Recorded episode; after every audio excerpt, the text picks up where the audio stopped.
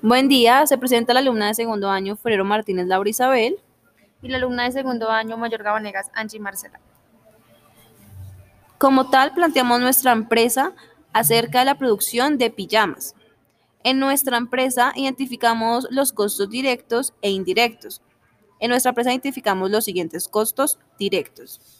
Bueno, los costos directos son aquellos que contribuyen directamente a nuestra organización, los cuales pueden ser eh, la tela, eh, los botones, eh, los hilos.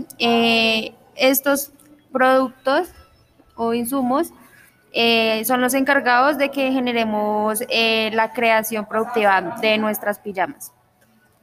Y como costos indirectos, planteamos aquellos servicios que no nos generan una ganancia para la empresa, pero que sí son importantes para su función, tales como los servicios de energía, servicio de aseo, servicio de transporte, entre otros, como el alquiler del local, que no aportan directamente a la producción de las pijamas, pero sí generan eh, una ganancia para la producción de nuestra empresa.